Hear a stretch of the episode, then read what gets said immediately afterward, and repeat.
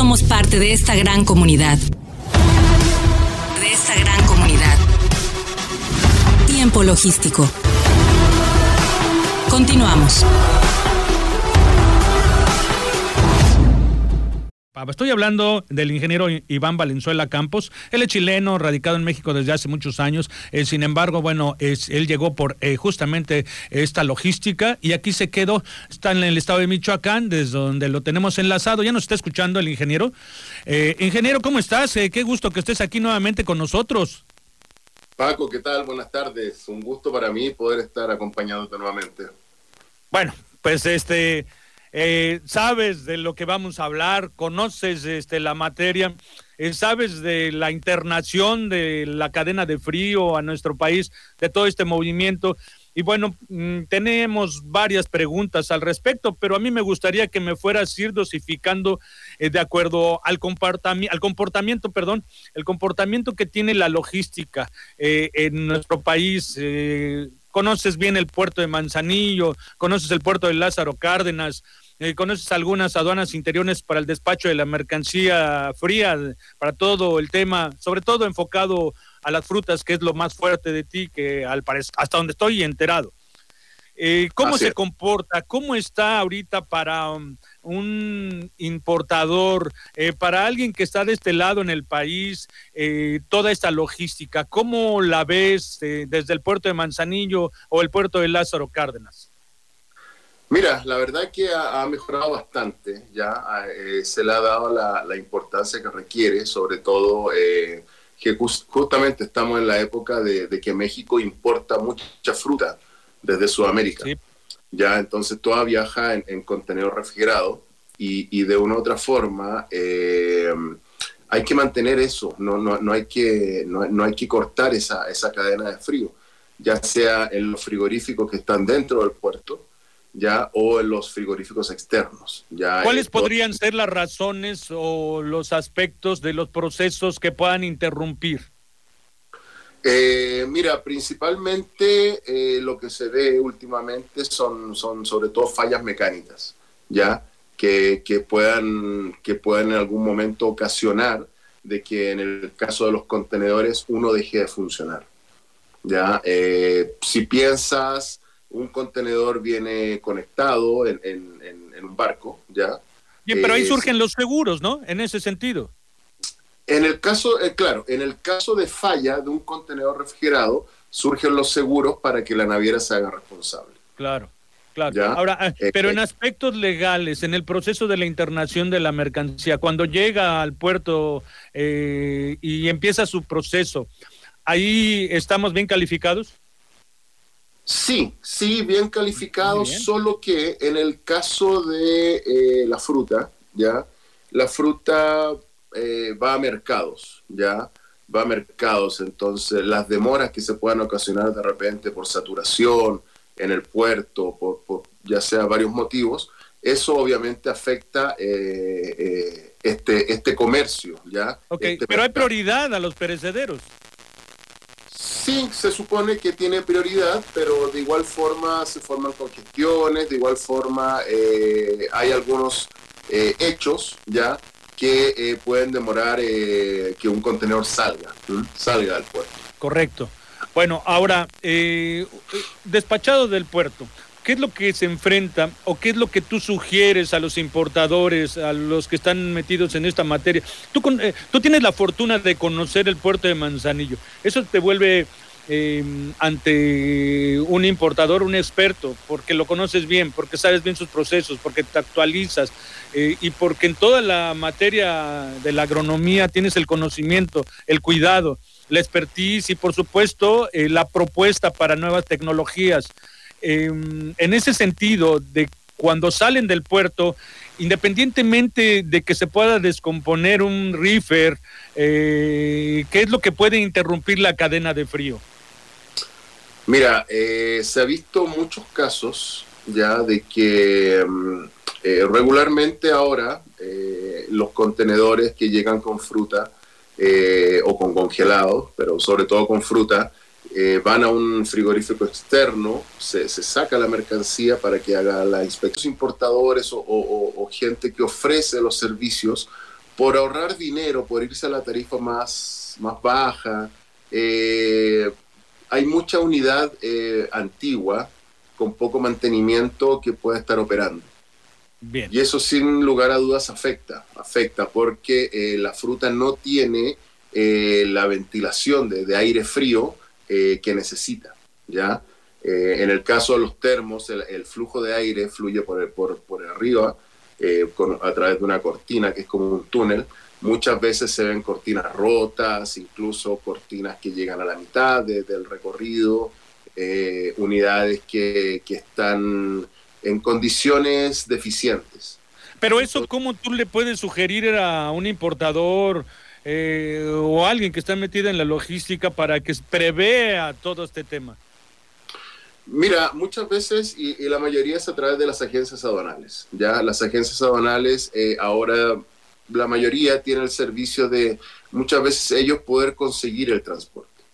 ¿ya? Entonces tienen que insistirle a la, a la agencia de que revisen los equipos, revisen los termos antes de cargarlos, de que sean equipos que están eh, limpios, que están libres de dolores, que están en condiciones adecuadas para poder cargar un, elemento refrigerado, un producto refrigerado.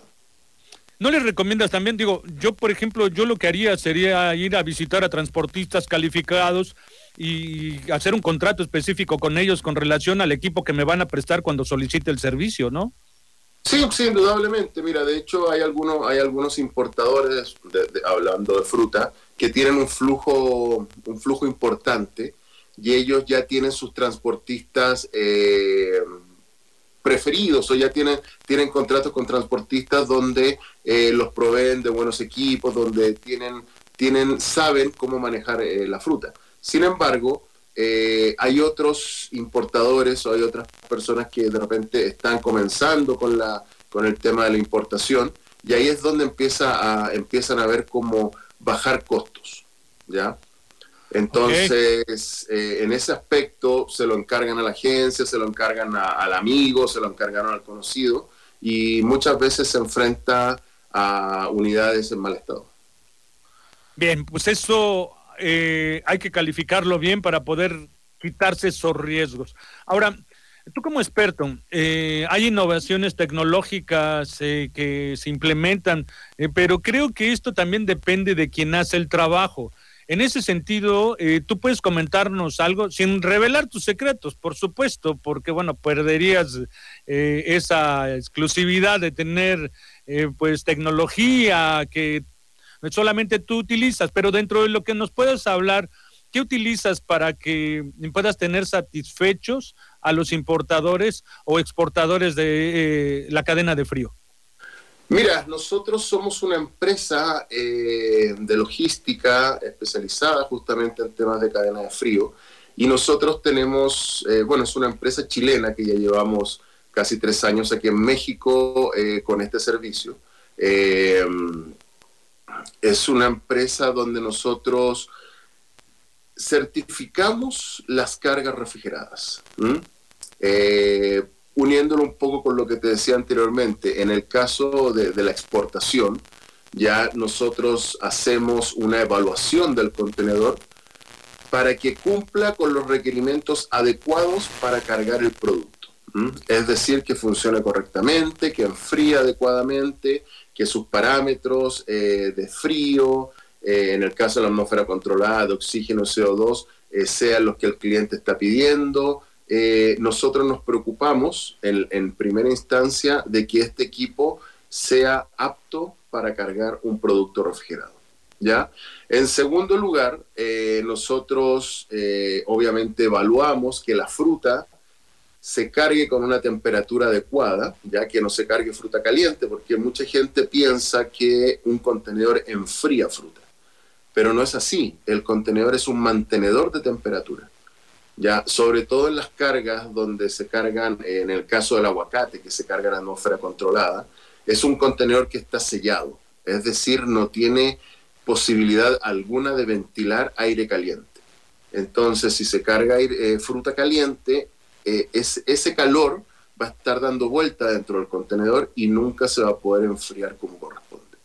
Entonces, dentro de lo, de, lo, que es nuestro servicio, eh, también, también tenemos un, un método que, que, se desarrolló en la empresa, eh, donde mejoramos el flujo de aire dentro del contenedor.